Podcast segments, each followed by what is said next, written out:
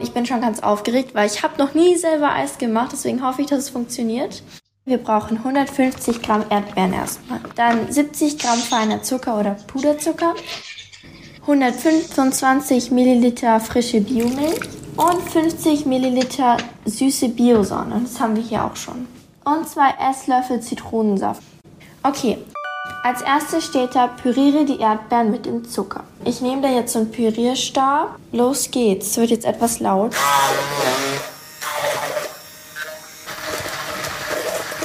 Ich hoffe, das ist jetzt genug. Jetzt steht da, mische das Fruchtpüree mit Milch und Zitronensaft. Da muss ich jetzt erst die Zitrone ausquetschen.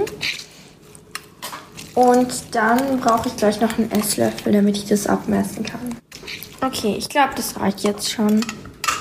Jetzt habe ich einen Esslöffel und zwei Esslöffel. Jetzt brauchen wir noch die Milch. 125 Milliliter. Okay, das, das sieht schon fast so aus wie Eiscreme. Jetzt nehme ich da einfach so einen normalen Mixer und schlage die Sahne. So, jetzt bin ich auch fertig mit dem Schlagen der Sahne. Und jetzt mische ich die einfach unter mit so einem Spatel.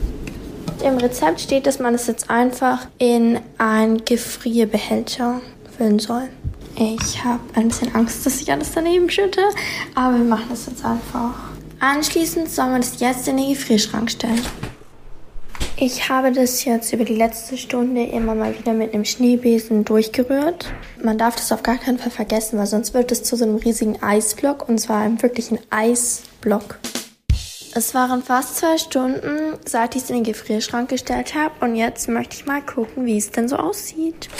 Also ich glaube, zwei Stunden reichen einfach nicht aus, weil es ist noch fast komplett flüssig.